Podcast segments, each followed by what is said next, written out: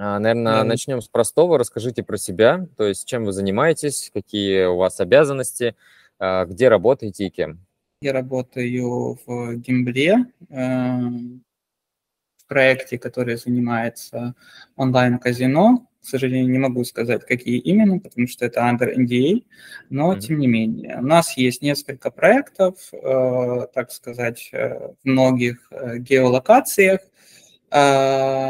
и я занимаюсь по большей мере Э, комплайенсом, э, подготовкой компаний для того, чтобы им могли удачно открывать счета, плюс э, веду переговоры по аудиту ежегодному, собираю все документы, отвечаю на вопросы аудиторов, плюс общаюсь через агентов с лицензиарами по их вопросам, просто вычитываю договора лицензионные, ну, делаю все. Все, что дадут, делаю. Плюс э, ищу как бы новые выходы на новые лицензии, э, держу в курсе всю информацию о а, мировых лицензиях. Э, мы делаем обычно срезы по всему земному шару, где что происходит, где какие обновления, все вносим, все анализируем и потом уже принимаем какие-то решения. Большой спектр обязанностей. Давайте начнем, может быть, с самого простого и самого начального, то, что вы упомянули, ну, во-первых, упомянули, что у вас несколько проектов. А сколько у вас веб-сайтов примерно? Три основных, мне кажется. Можете еще сказать ваш примерный GGR для понимания, ну, так скажем, а, масштабов? То есть не надо говорить точную цифру, можете сказать какой-то, так скажем, range, я бы так сказал. Сказать есть... не могу, но достаточно взрослые уже, скажем так. Есть миллион плюс, есть э, до 500, есть до 100. Все зависит от, э, когда стартовали, какое гео, пробуем мы э, в этой гео, либо же мы уже уверенно в ней чувствуем. В принципе, как и все, мне кажется. А, тогда вы еще упоминали, что вы работаете по подготовке компании для открытия счетов. Сколько у вас банковских счетов вы используете? Ой, банковских счетов или в целом плюс эквайринг? А, счетов, а плюс эквайринг тоже было бы интересно. Ну, смотрите, просто, просто открывать счет это глупо, потому что, не, понятное дело, что он должен быть, чтобы собирать туда денежку, чтобы оплачивать услуги клиентам. Ну, там, грубо говоря, для компании, мне кажется, там 3-5 счетов текущих, мне кажется, будет более чем достаточно. Вот э, второй вопрос с эквайрингом. Это, мне кажется, 8, 70% бизнеса онлайн-казино – это все-таки эквайринг, потому что основная часть нашего бизнеса – это принимать ставки и выплачивать зарабатывать выигрыши. Без этого не будет ничего существовать в нашей сфере, мне кажется, потому что клиенты не смогут давать нам денежку, и мы не сможем зарабатывать денежку. Вот, mm-hmm. поэтому счетов плюс 5, ну, не знаю, на проект с нашей практики, мне кажется, 10-15 э, платежных систем под эквайринг э, с тем, что они меняются. В зависимости тоже от объема как бы бизнеса, Угу. Если маленький для старта, мне кажется, 3-4 хватит, потому что они там иногда падают, иногда там баланс какой-то заканчивается на выплаты, выплаты, ты не можешь быстренько пополнить, тебе нужно переключить на другую, и ты быстренько это все делаешь, и чем больше у тебя спектр возможностей переключиться на что-то другое, как бы план Б, план В, мне кажется, с этим работать намного проще. Да, конечно. Ну, на самом деле, да, платежки, платежные решения, эквайринг– это очень важно, особенно mm-hmm. для, ну, для всех стран, я бы так сказал. Так, а вот подключение платежек, то есть вы, в принципе, занимаетесь также подключением платежных решений, ну, в плане подготовка всех документов, комплайенса. А сколько вот занимает в среднем в вашем случае комплайенс по времени на одну платежку, допустим? На одну платежку, э, если все документы уже собраны и как бы уже набитая рука у специалиста, которым этим занимается, это может быть там ну, если произойдет чудо, то месяц, если у тебя прям там все очень хорошо и комплайенс э, не сильно жесткий, uh-huh. а, ну, в среднем до трех месяцев потому что там же проверяются, там и сайты тестируются, и не все только от нас зависит. Не, иногда не хватает какого-то свежего документа, который запрошен агентом, соответственно, его нужно запросить. Когда ты его запрашиваешь, его готовят, нотариус его удостоверяет, ну, это тоже там да. неделя.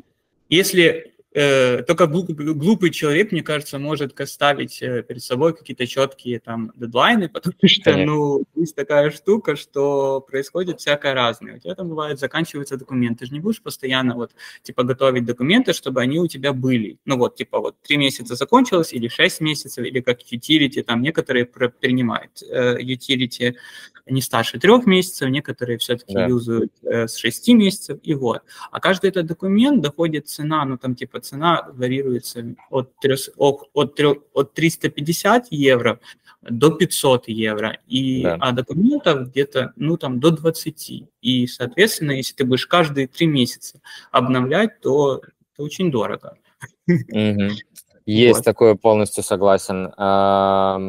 А вот основные какие-то, может быть, с какими больше всего сложностей сталкиваетесь по документам? То есть какой-то документ самый такой сложный для вас, может быть? Всегда сложно подтвердить происхождение средств, потому что разные платежные системы запрашивают да. разную информацию. Некоторым достаточно выписки за три месяца и справки с работы, а, либо же справка о выплате, о выплате дивидендов, но некоторым даже недостаточно не просто дивидендов, они э, собирают информацию по всей недвижке, плюс они хотят, чтобы были профили в интернете, э, на LinkedIn, в Instagram, в Facebook. У нас даже такое было, что прислали да, вашего там директора нету, там, грубо говоря, профиля в Фейсбуке. Я говорю, где написано, что он должен быть? Ну, блин, покажите мне это. Но это подтверждает, что он реальная личность. Ну, блин, да. что значит реальная личность? Ну вот есть LinkedIn, LinkedIn, посмотрите, пожалуйста. Вот у него есть коммуналка, вот, пожалуйста. Что такое? Ну, уже иногда это просто до абсурда доходит.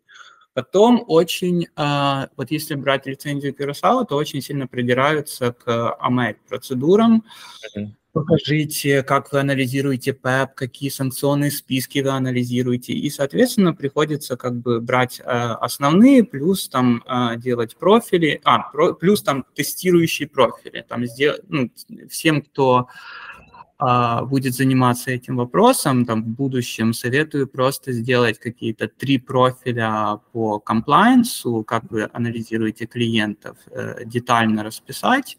Uh-huh в виде справочки э, по э, низкому уровню, э, по среднему уровню и по высокому уровню. И прямо расписать, почему так было принято решение в такую группу риска его поставить, почему в такую. Вот сейчас, сейчас возникает очень много вопросов именно по вот этим профилям. Просят mm. предоставить примеры именно. И когда ты, у тебя это все под рукой, compliance э, работает намного быстрее. Плюс э, очень сейчас сложно почему-то анализирует MLRO, какие он функции выполняет, а если у вас еще какой-то compliance.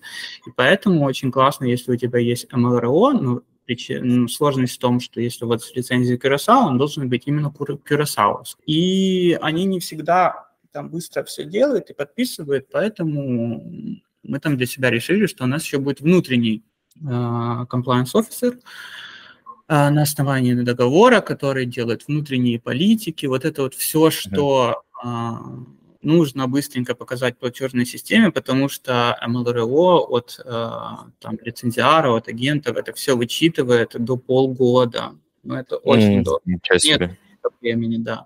Поэтому внутренний compliance офицер, он, грубо говоря, мы прописываем ему такой функционал, что он внутренне собирает все документы, внутренне анализирует все профили, делает справочку и уже потом на глобальный анализ передает. Э, ну, либо же ML офицеру уже uh-huh.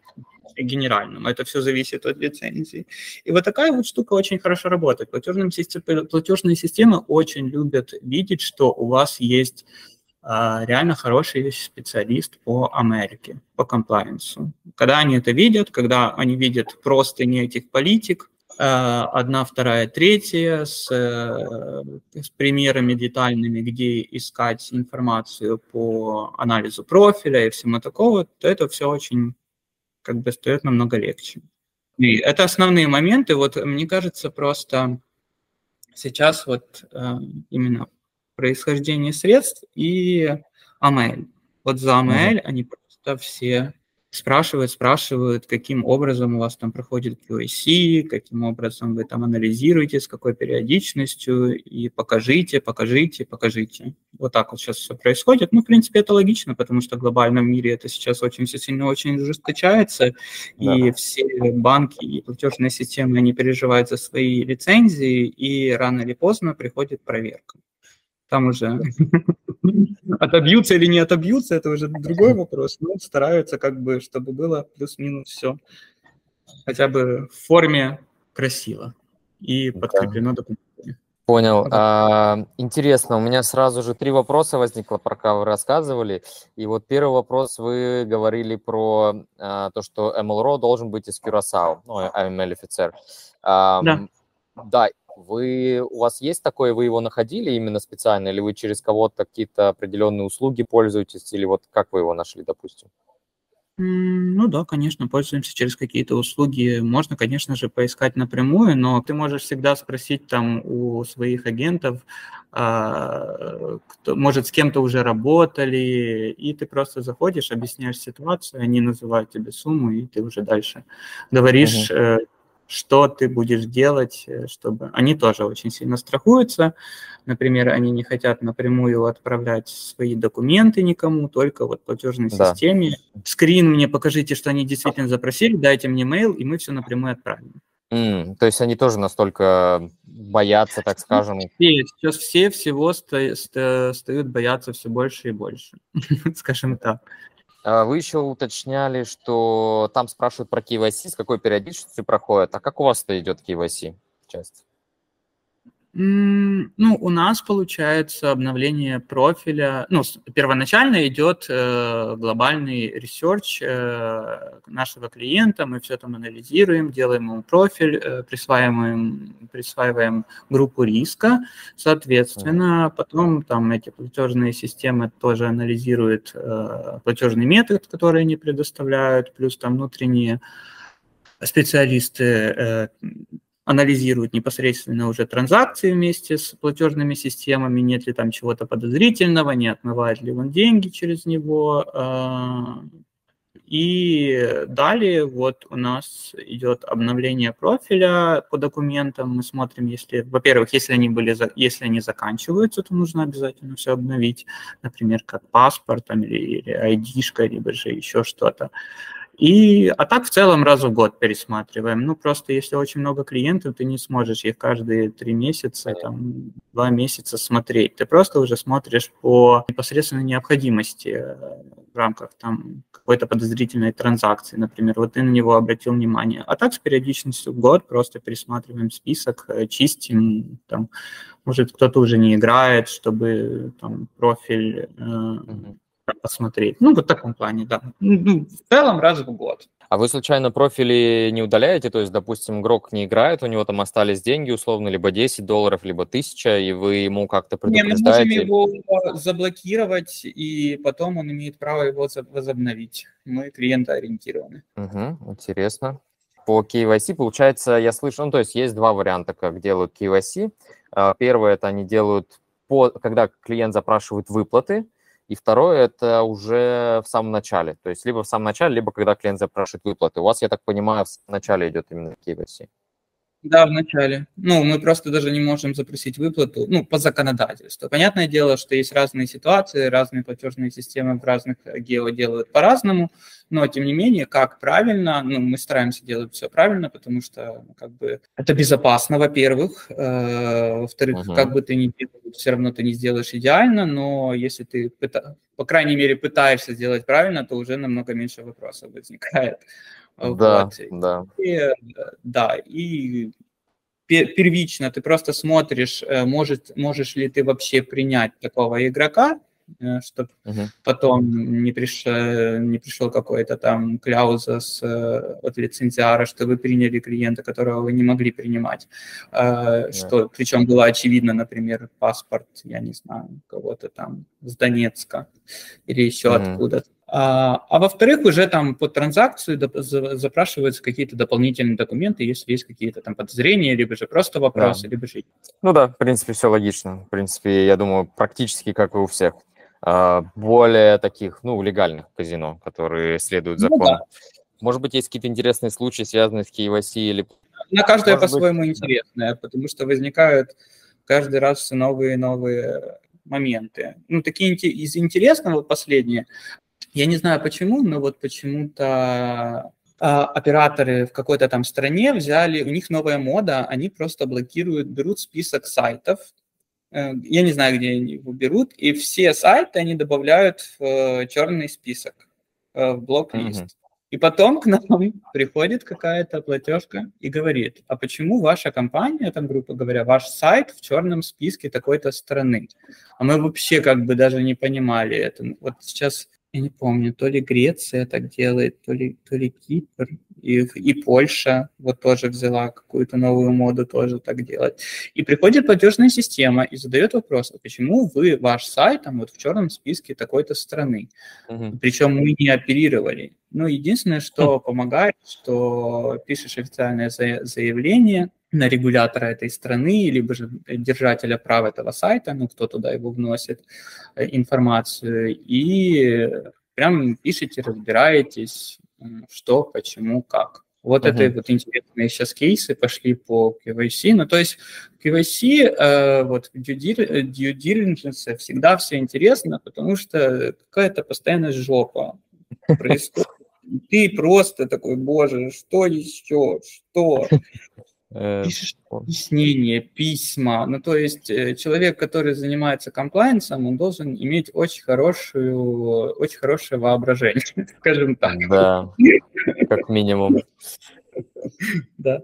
Ну да, конечно, не ожидал, что так странно будут делать, причем непонятно действительно, почему. Вы же там не работаете, откуда сайт взяли. Я не знаю, почему так происходит, может какой-то был глюк, что там не заблокировано было для кого-то, может еще, может они просто там проверяли какие-то сайты, я не знаю, как это происходит, но вот начинаются вот такие интересные моменты, это вот буквально ну, как полгода у нас, например. Может, у кого-то вообще нету, а может, у кого-то и подольше. А вот угу. у нас такие интересные моменты возникают. Хорошо. И, может быть, ну, или это лично мне интересно, вот вопрос, потому что я слышу, что часто там говорят про штрафы. Ну, не часто, но частенько говорят про штрафы, но ни разу в жизни не сталкивался, чтобы операторам делали штрафы с Кюрасао лицензий. У вас был какой-то штраф, который вы оплачивали именно, может, не, мастер? Не было. Не было. Не было. Были, были какие-то запросы от лицензиара о том, что там были какие-то проблемные моменты, но мы все очень удачно как бы объясняли в пояснительном письме, и ну, ничего к нам не применялось, я не знаю. Понятно, вот... это, это к жалобам относится в основном. Ну да, ну не знаю, там Мальта что-то сделала прикольный себе закончик, э, который все никак не может Европка обжаловать о том, что никто не а. сможет предъявлять претензии мальтийским. Или да. уже обжаловали? Мальта вот в этом плане классная. Тоже слышал про это. Когда его в июне, по-моему, приняли, да, где-то так? Да, да, его приняли, и все э, цивилизов... цивилизованные страны начали возмущаться. В смысле, это типа э, уход от ответственности, что, в принципе, хм. противоречит всех, всем основным канонам законодательства всех стран. Но, тем не менее, Зато классная лицензия теперь стала. Гораздо да, интереснее. Да, теперь очередь раньше. стала не два года, а три на мальтийскую лицензию, да? Да, она очень долго получается. Я говорю клиентам от 6 до 12 месяцев, но это было раньше. Сейчас, да, примерно год это как минимум займет. Ну да. У вас как процесс по Мальте идет? Да, решили пока Мальту не получать, потому не что это очень долго. И, и... Но написали 100-500 миллионов политик перед этим, да.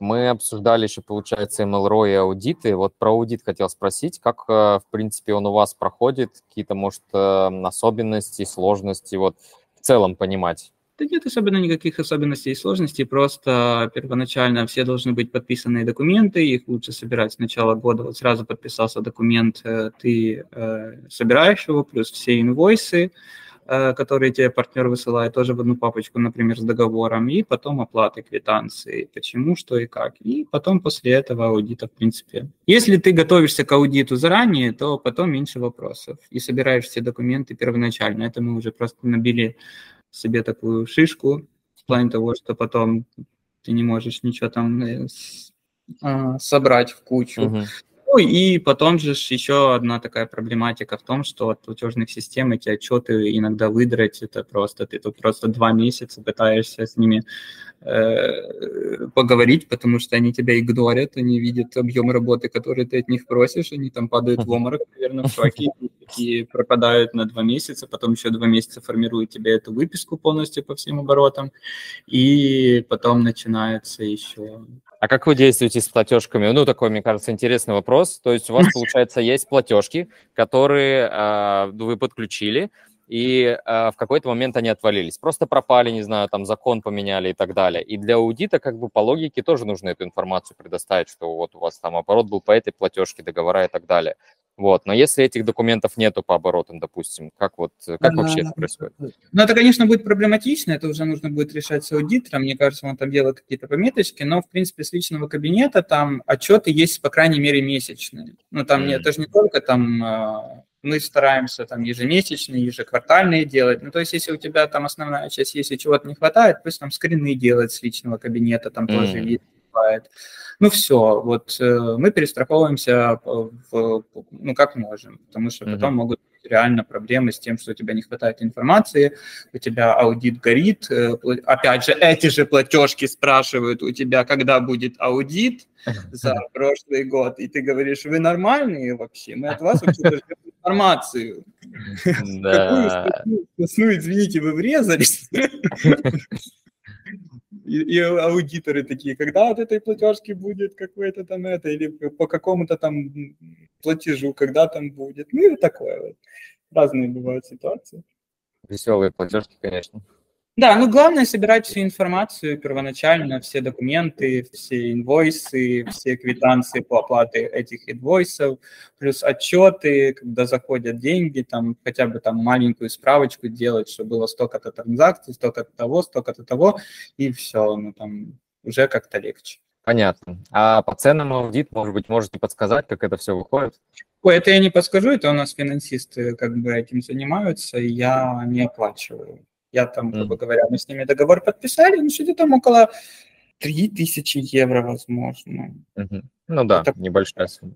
Ну, там они не очень дорогие, ну, не какие-то баслословные деньги, там, ну, смотря тоже, можно и за полтора, наверное, найти. Ну, что они вам в итоге выдадут и куда оно потом пойдет, тоже вопрос.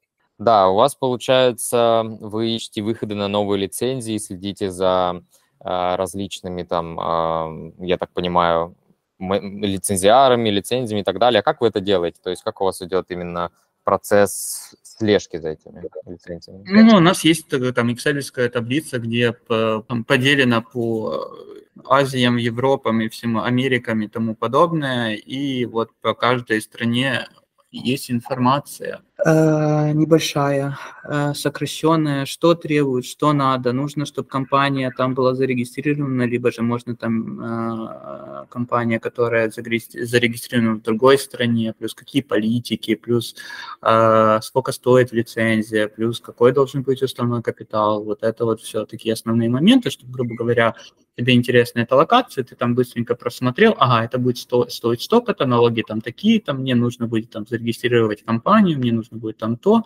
э, какие э, сайты там оперируют топчик, плюс э, какая ответственность, тоже немаловажно, ну еще и плюс ответственность, просто если ты хочешь зайти туда немножко серовато, то ты должен понимать, что это тоже может быть какие-то последствия, и, соответственно, у разных стран есть разные санкции. Где-то там типа просто тебя там предупредят, но заблочат тебе сайт, и там на другое зеркало перейдешь, и все. А бывает там, что могут нажаловаться лицензиару твоему и там что-то тому подобное. Интересно. А вот если какие-то изменения происходят, вы как-то следите за этими изменениями? Может, подписка конечно, на группу? Конечно, мы просто вот по основной части э, смотрим есть у меня человечек, который просто вот сидит на том, что у него понедельник начинается с новостных лент по ну, основных, так сказать. И плюс мы себе в табличке отмечаем э, страны, где там должно вот быть скоро, вот, например, там в Париже, во Франции э, хотят какой-то законопроект сделать, э, мы себе там пометили, чтобы на начале вот следующего года посмотреть, что, чтобы что-то не изменилось. Там хотят же для, хотели для своих там что-то сделать, э, легализировать онлайн-казино. вот, для локалов. Плюс там, например, в Бразилии постоянные Да. эти их катавасии, боже, они никак не могут принять уже те свои ставки, задолбали уже, просто вся новостная лента в них. То они, короче, беттинг, то теперь они уже и казино, то они теперь его переделывают, то они еще раз переделывают. Вот. И вот таким образом новостные ленты, плюс себе отмечаем, где должны быть изменения, тоже, что мы в новостях посмотрели. И далее вот основную информацию как бы о том, ну, какой процесс получения лицензии, вообще какая-то там ситуация, мы смотрим непосредственно, непосредственно на сайте регулятора и изучаем закон и тому подобное. Это очень полезная экспертиза, потому что очень удобно, как бы ты понимаешь, что, где и как, особенно для таких больших компаний, например, как эти, сколько там их там, три семерки или три восьмерки, просто вот Да, я да, да. где, где не анализировал э, локальные лицензии, у них все есть, они стоят, я не знаю, по миллиону долларов. Я не представляю, боже, какие у них обороты, например, это просто, ну, типа, come on, так, это ж, это ж сначала заплатить, но это же все нужно еще и обслуживать. И не говорите. Бразилии, по-моему, лицензия как раз-таки будет там под 5 миллионов, и я чувствую эти 888 Да, тоже. да, да, да. Да.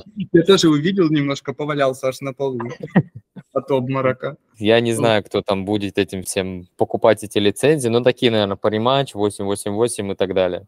Есть какие-то еще советы, которые вы можете дать для, допустим, новых э, операторов? Ой, ну, первое я сказал, чтобы был хороший UBO с хорошим источником. Это первое и главное. Плюс э, хорошо расписать э, бизнес-план, э, Да. не сильно заморачиваться, но тем не менее они сейчас к нему придираются. Особенно как бы очень э, важно, сейчас они делают большой акцент о, грубо говоря, key persons, как- какие у вас будут. Э, На Кюрасао там минимальные они, конечно, там можно будет просто сделать одного директора, плюс э, MLRO, плюс там еще кого-то.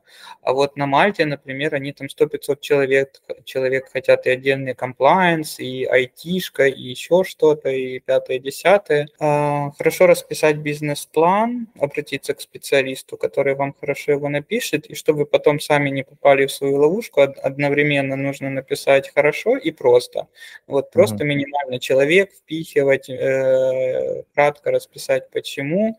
И еще они хотят сейчас, вот я дописывал бизнес-план, получается, они хотят срез. Э, Какие ваши слабые стороны, какие сильные стороны, какие будут э, сложности, какие привилегии перед конкурентами. Вот, типа, М, Интересно, с этим не сталкивался. Это для Киросау просят или... Это просто для Курасао. Плюс сайт. Это может быть одолженный сайт по лицензионке, да, там, грубо говоря, на праве пользования. Если свой, то, ну, вот сейчас обязательно сертификация, например, сайта. Если Мгм. раньше не просили, то сейчас сайт должен быть сертифицирован. Это у вас э, CG, Киросау Gaming лицензия? Да, А да, он, он просит, но это не все Киросау просят, это другие мастера не просят этого.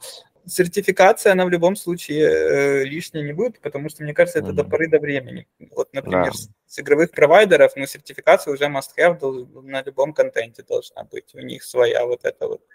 Да. Не, вообще сайт очень важен, потому что любая какая-нибудь там мелочь, и вот найдет человек, игрок, он найдет способ, как пройти, допустим, какие-то ошибки, баги там и так далее, он просто разорит, ну, не разорит казино, но как бы нормально так дэмэджа наделает, потому что... Поэтому бы, должен быть человек, который анализирует. У нас там, грубо говоря, это делают в саппорте. Они видят какие-то подозрительные операции, что они дают там на комплайенс. А Посмотрите, Да. пожалуйста, потому что там много транзакций там за последнее время, либо же какая-то ставка.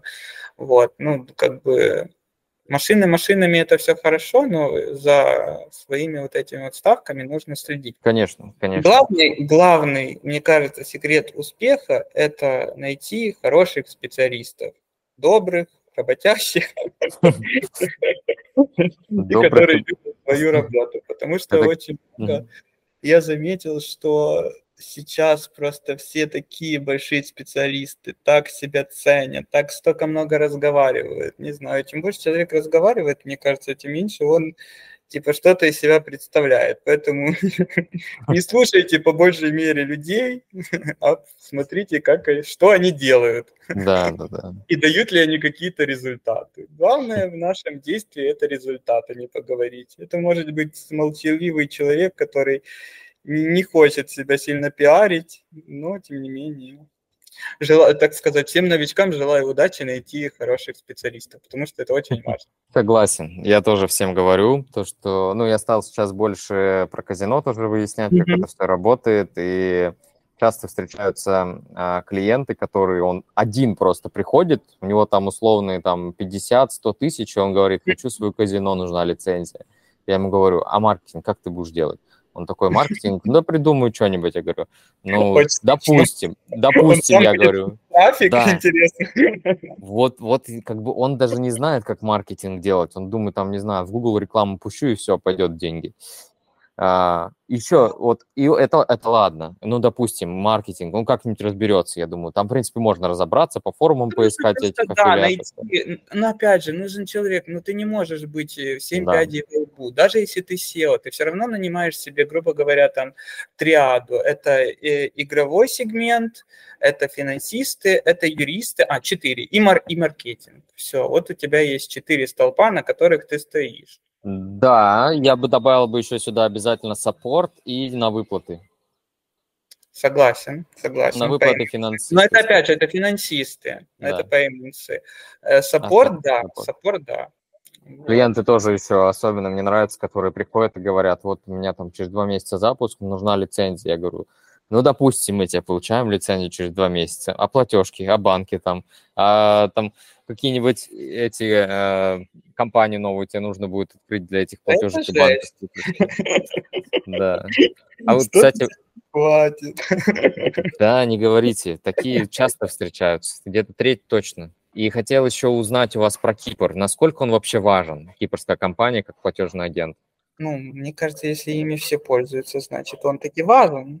Там очень хорошие налоговые обстоятельства, скажем так, которые mm-hmm. помогают нормально опери- операционировать. Вот, эм, да, согласен. Э, в то же самое время в моем понимании можно запуститься и без Кипра, то есть те же самые платежки, и большинство подключаются на Curaçao, ну, банки. Должна быть э, гео первично очень хорошая с э, позитивной налоговой ставкой, ну, потому что где-то там, извините меня, регистрироваться, где там самые большие налоги, в Франции или где, недавно mm. вот смотрел. Ну, ты там сразу попадешь, там, грубо говоря. Ну, я так для примера говорю. А если Типа на Мальте, по-моему, хорошая, да? Угу. А вы что считаете? Я имею в виду то, что вот, допустим, клиент, он получает лицензию Curaçao, ему нужно подключить платежки и банк. Он же может это сделать без Кипра, и там по налогам, если не ошибаюсь, он будет платить 0%. Некоторые, но некоторые не хотят работать с э, Некоторые, да. Поэтому в этом плане платежный агент, он больше нужен для того, чтобы заключить контракты. Да. Чтобы, ну, тут только так. Насколько так. я знаю, этот Skrill, Neteller, они вообще не... Они, не... да, они сложно получить. Э, У вас есть, кстати? Да, Ecopace, мои mm. любимые. Вот, кстати, Ecopace, это просто, я их не люблю. Меня просто и вдоль и поперек с этими документами. Уже доходил момент, что у нас заканчивались документы, которые мы заказали, а они просят еще новые, а потом по второму кругу. Ой, а вы знаете, у нас тут прошел срок годности. Я говорю, что действительно. Вот ну, очень тяжелые, Экопейс очень тяжелые, но я так понимаю, что они хорошие. Угу. Вот комплайенсы. Вот, вот ЭКПС просто вас и вдоль и поперек, извините меня, выебет за, эти, за этот комплайенс. Но если вы откроетесь, это все будет хорошо. Да, КПС хороший. У нас еще есть прикольное решение на Австралию. Оно там единственное, которое работает без перебоев, mm-hmm. все через него подключаются. Mm-hmm. Может быть, э, есть какие-то особенности клиентов, которые вы замечаете, а, ну, игроков я имею в виду. Честно говоря, с игроками, по игрокам, мне кажется, больше саппорт поможет. Я ж э, там с ними один на один не соприкасаюсь, там, грубо говоря. Не знаю, но там мы когда садимся, там бывают э, компании, они там такое мочат просто, там такие запросы, такая фантазия у людей, что куда там кому-то браться, такое пишут. И карточку украла пьяная жена, и что-то там такое. и отдайте деньги. Ну, короче. Да. Я, если не ошибаюсь, по статистике примерно половина игроков пишут жалобы. Наверное. Ну, их Не очень знаю. много. Да. Не все, правда, веселые такие, как украла карточку пьяная жена. Так, ну я думаю, с моей стороны все. Может быть, э, какие-то комментарии будут? Да нет, Если нет, ну все. комментариев нет.